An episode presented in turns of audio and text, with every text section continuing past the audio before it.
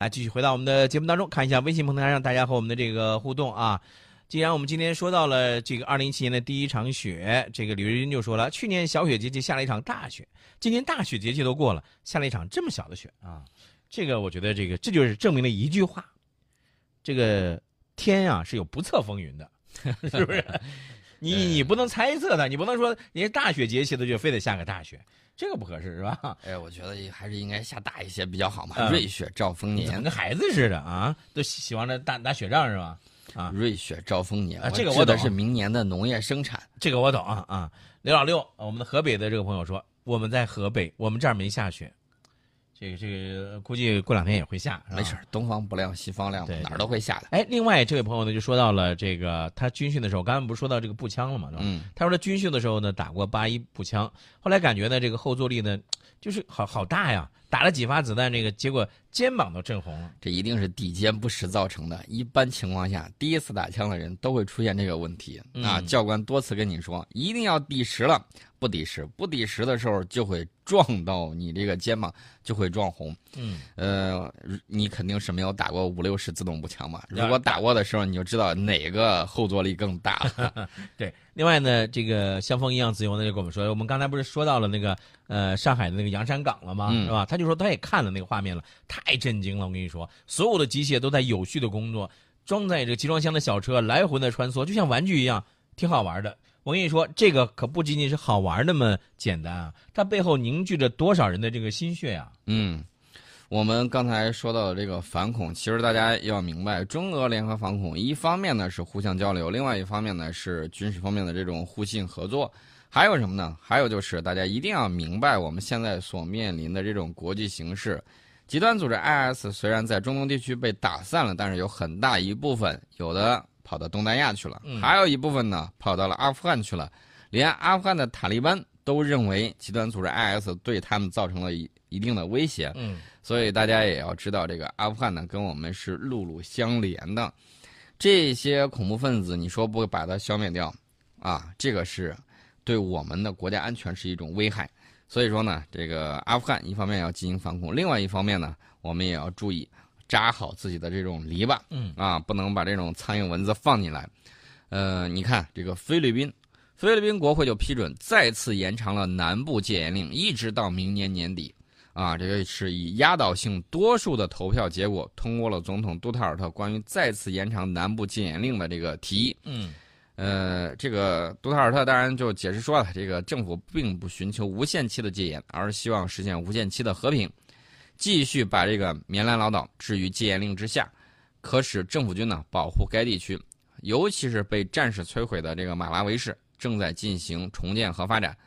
呃，而且菲律宾呢，这个号召菲律宾民众一起支持政府，共同消灭南部仍然存在的恐怖分子和反政府武装。那么利用此次机会呢，菲律宾国防部表示要一举终结南部存在的这种暴力行为。嗯，今年五月二十三号到现在多长时间？你你算吧，好几个月了。啊，好几个月了。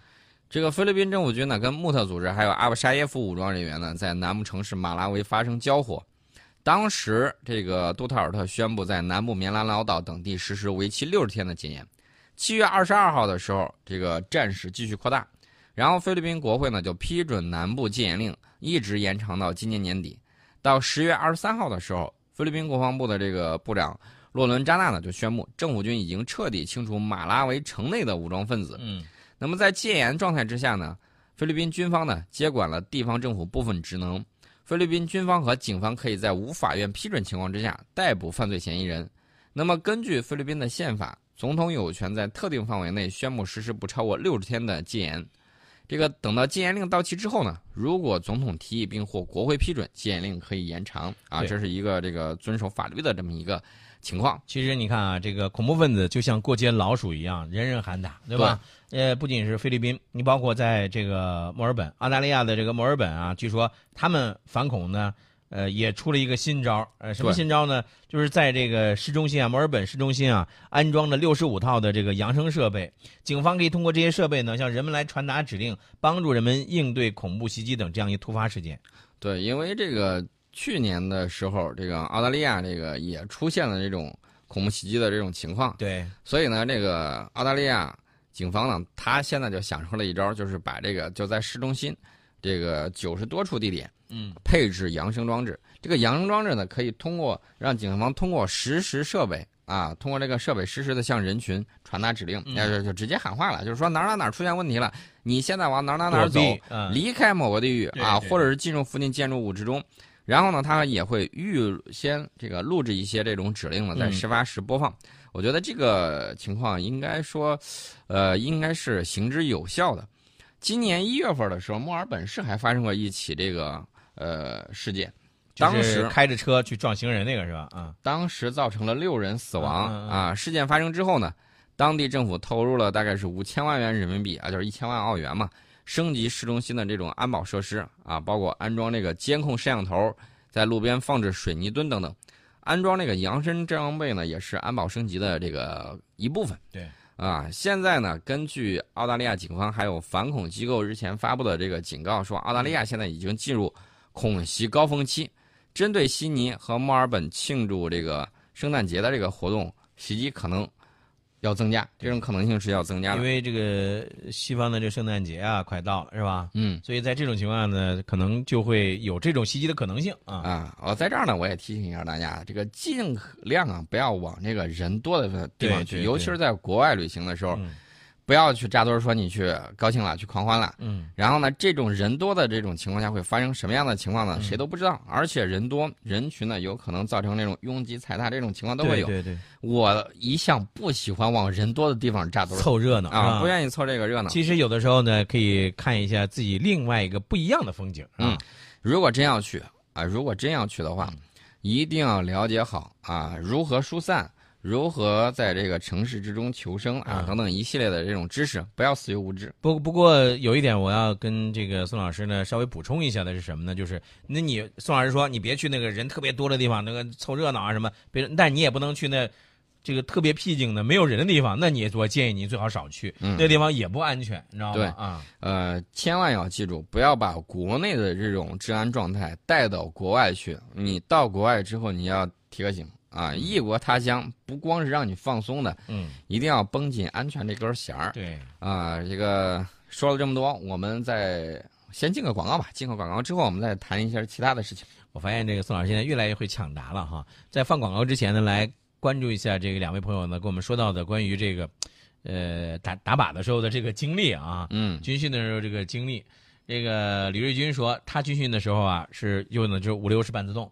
然后呢打靶的时候呢，有的人把这个十米高的围墙的砖都给打掉了，什么情况啊？这是这拖不是拖把的，就是后坐力一震，震的把这枪口就抬高了，是吧？呃，后坐力一震，把枪口抬高，这是子弹发射出去之后的情况，嗯而不是子弹发射时的情况。嗯，这个人一定是瞄准瞄错了。这是瞄准的问题了。瞄的时候就已经瞄错了，嗯呃，极有可能是枪口抬高，然后你嗯这个瞄的时候呢，往上瞄了，嗯然后才会出现这样的情况。中医老樵夫也说自己呢曾经这个使用过五六式半自动。呃，另外，如果爱和我们互动说，我在吉林，我们这旮瘩是天寒地冻的，那是啊，我估计吉林现在都得零下多少度了？这个得具体查一下，我觉得零下一二十度应该是有了吧。哎呦，我的天哪，这个是不是特别羡慕那种冰天雪地的那种场景啊？我？记得有南方的朋友，当时上大学的时候，当时在西安啊下雪了，高兴坏了，出去这个，哎，就你知道啊，那感觉就像小孩子一样，然后感觉天上掉冰糖了，嗯掉棉花糖了，然后在那儿去又去追着去追逐，又然后用抻舌头去舔，嗯，把北方的这个小伙伴们看惊呆了，说没见过世面吧？南方同学说，我就是没见过雪，这个见一回感觉就是不一样不。一样是吧？啊，其实呢，我倒是觉得我们听众里头有很多南方的朋友，嗯真要去看雪，我建议直接到东北去看雪。我跟你说，刚才我查了一下，吉林长春目前今天室外的实时温度呢是零下十二度。嗯，这个哎，那也达不到那种这个哈口气就成冰的那种结哎地，步啊。我告诉你啊啊，它在今天的晚间是要达到零下十六度的，火还是比较冷的？比较冷的啊啊。斯菲西克说：“我是七十年代的女兵，呃，我们要向老兵致敬啊。嗯这个他说打枪的时候呢，他给我们告诉这个这个诀窍啊，打枪的时候要调整好呼吸，枪托和身体要亲密的接触，只有这样才能够稳妥的发射。你看，有经验的就是不一样。宋老师，我和苏菲西克我们是一个年代的，哎，不对，嗯不对，人家应该比我大，人家人家七年的女兵，好吧，嗯是吧？现在你知道了吧？我知道了，我经常算错数。我算错数，我真的应该吃枣家核桃了。没错，就是这个意思。好，来继续咱们的节目吧。我们再说一下这个普大帝啊，普大帝最近一段时间呢，我们一直在关注，但是因为前头有事儿，我们没来得及说。嗯普大帝前两天呢，旋风一般的访问了中东，呃，以退为进，再次进行了布局。普大帝宣布说，从叙利亚撤军啊，并且与埃及还有土耳其总统呢，就地区热点议题展开了磋商，这个是吸引了世界的目光。我看到这个，呃，《人民日报》的那个海外版，那个叫什么来着？呃，侠客岛是吧？啊，侠客公众号对，公众号他呢对，专门写了一篇文章，大家可以去看一下，那个分析很有意思。其实我想给大家说的就是，普拉蒂尔这次出访中东啊，时间点选择颇有微妙。嗯因为这个普京呢，把出访安排在宣布参选总统之后，嗯举行年度记者会之前，就凸显了他为外交成绩单加分的这个考量对，啊。呃，有的时候这个外交也是内政的一种表现。嗯啊，中东在历史上一直是美俄竞争的热点地区。冷战之后呢，俄罗斯因为力量不足，在中东地区的这个战略是在收缩的啊，影响范围也逐渐在缩小。呃美国一看又撤了是吧？嗯，然后加大劲儿，然后在这块儿施加的这种影响力，变成了什么呢？一家独大。嗯但是在俄罗斯强势参与叙利亚冲突之后，这个情况发生了变化，这个大家都有目共睹，我们不多说。这个普京呢宣布从叙利亚部分撤军，因为他这个空军基地他又不撤，想回来马上就可以回来对对对，啊。一方面呢提升了俄罗斯在国际舞台上的正面形象，等于说什么意思呢？就告诉这个美国，告诉世人，我在道德的制高点，你看打完我就撤，绝对不在这儿留，你赖这儿就是耍流氓。不给他们落口实是吧？啊另外一方面，大家要注知道，周边还是有地区强国的，比如说土耳其，土耳其担心你一直在这儿，我还得防着库尔德武装呢，是吧？嗯对，也给土耳其吃一颗定心丸啊。所以说呢，他加深跟埃及还有土耳其的这个合作呢，是进一步巩固俄罗斯在中东的这种主导地位。所以说呢，这个普京呢，他在中东的这个旋风访问啊，其实目的呢，还是要给这个俄罗斯呢，在中东地区呢来布局，是吧？对这个以退为进，呃，就像你刚才说的，他不给西方国家一个口实，说这个时候呢，接下来看这个中东地区又会燃起什么样的一些这个战火。我所说的战火是不仅仅是真的是战争啊，也许是其他不见硝烟的战争。好，感谢朋友们的收听，明天同一时间再会。